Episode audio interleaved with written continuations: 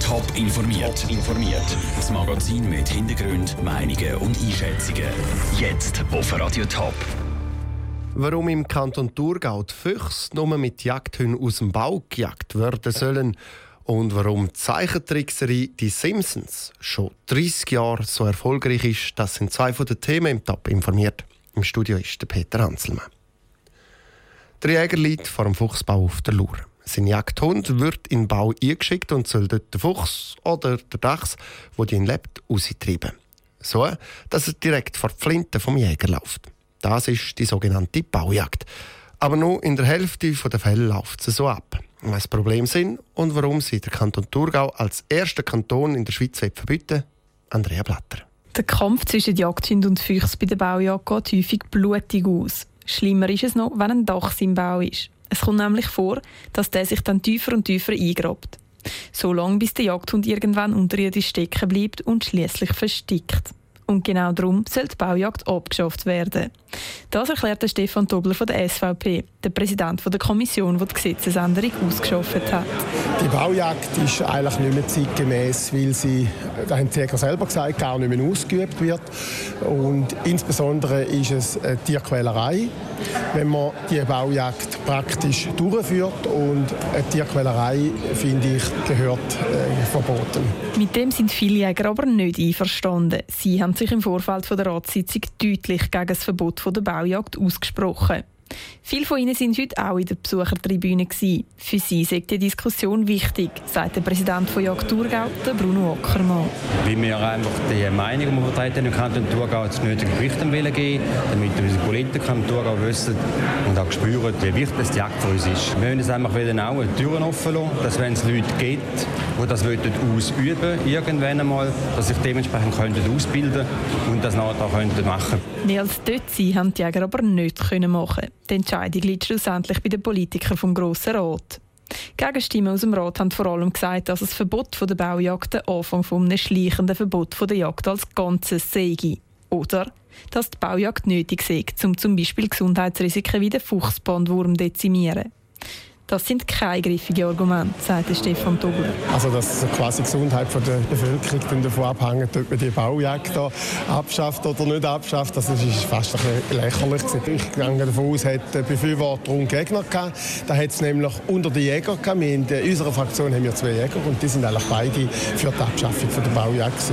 Und die Baujagd geht nur in einem von insgesamt 40 Paragraphen im Jagdgesetz vom Kanton Thurgau. Knapp die Hälfte davon soll im Rahmen dieser Gesetzesänderung jetzt angepasst werden. Dass die Änderung soll angenommen werden über das sind die Ratsmitglieder sich einig. Ausgeschafft werden muss jetzt aber noch, wie genau die Änderung soll aussehen Weiter diskutiert wird dann an der nächsten Sitzung in zwei Wochen. Der Beitrag von Andrea Blatter. Sie sind definitiv kein Schönwetter-Shooter. Die gut 100 Kinder, die heute trotz Regen und Schnee und Kälte zu Pfäffiken im Kanton Zürich am Footballcamp dabei sind. Und unser Reporter, der Noah Schäfer, hat im Aprilwetter trotzt und ist vorbei schauen.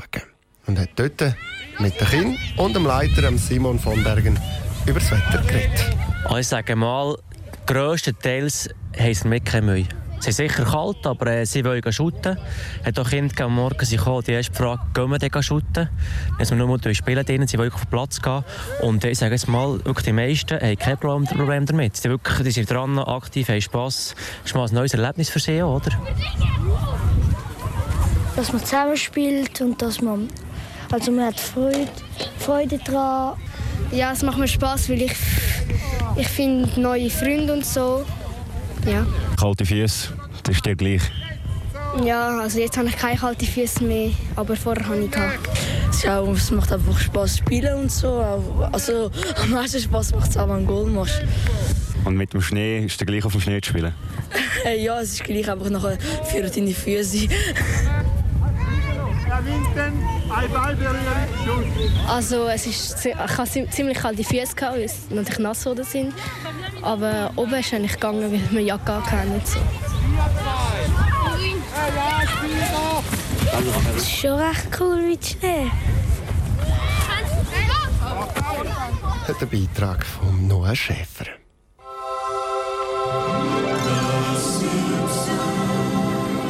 So tun sie jetzt schon seit 30 Jahren. Die legendäre Fernsehserie The Simpsons feiert heute Geburtstag. Die Geschichte von der Familie aus Springfield angefangen hat, reitet sie auf einer Erfolgswelle. Warum aber sind die gelben Männchen so lange schon so erfolgreich? Caroline Dettling ist dieser Frage neu gegangen. Am 17. Dezember 1989 ist die erste Folge der legendären Simpsons ausgestrahlt worden. Mittlerweile gibt es schon fast 700 davon. Die Stimmen und Geschichten der Familie aus Springfield haben sich fest etabliert in der Fernsehwelt. Da wäre zum Beispiel Stowe vom Humor. Do, do, do, do, do. Das Knurren von der March. Oder auch das unverwechselbare Lachen von den Simpsons Kind. Dass die Simpsons schon so lange so erfolgreich sind, kommt nicht von ungefähr. Ein entscheidender Grund für den Erfolg 6, dass die Fernsehserie ganz viele Leute anspreche. Das sagt der Filmwissenschaftler Simon Spiller.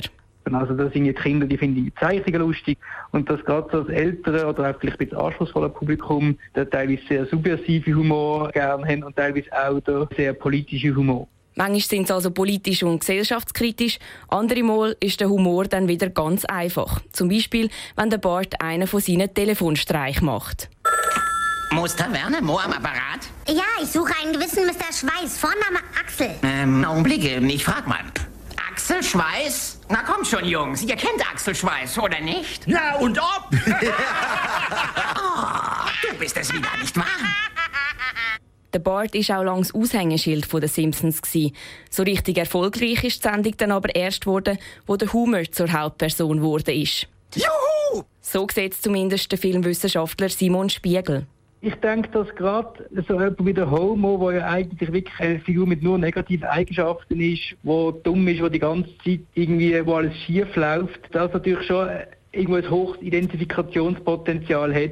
Auch wenn das jetzt speziell tönen mag. Ich bin so klug! Ich bin so klug! K-L-U-K! Ich mein K-L-U-G! Ende der Simpsons ist dann auch noch lange nicht in Sicht. Der Fernsehsender Fox hat die 30. Staffel angekündigt. Wie lange es noch weitergeht, ist schwierig zu sagen. Aber eins ist laut Simon Spiegel sicher.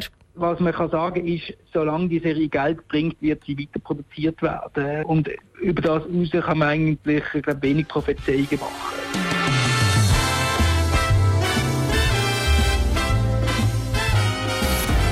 Informiert, auch als Podcast. Mehr Informationen gibt's auf toponline.ch.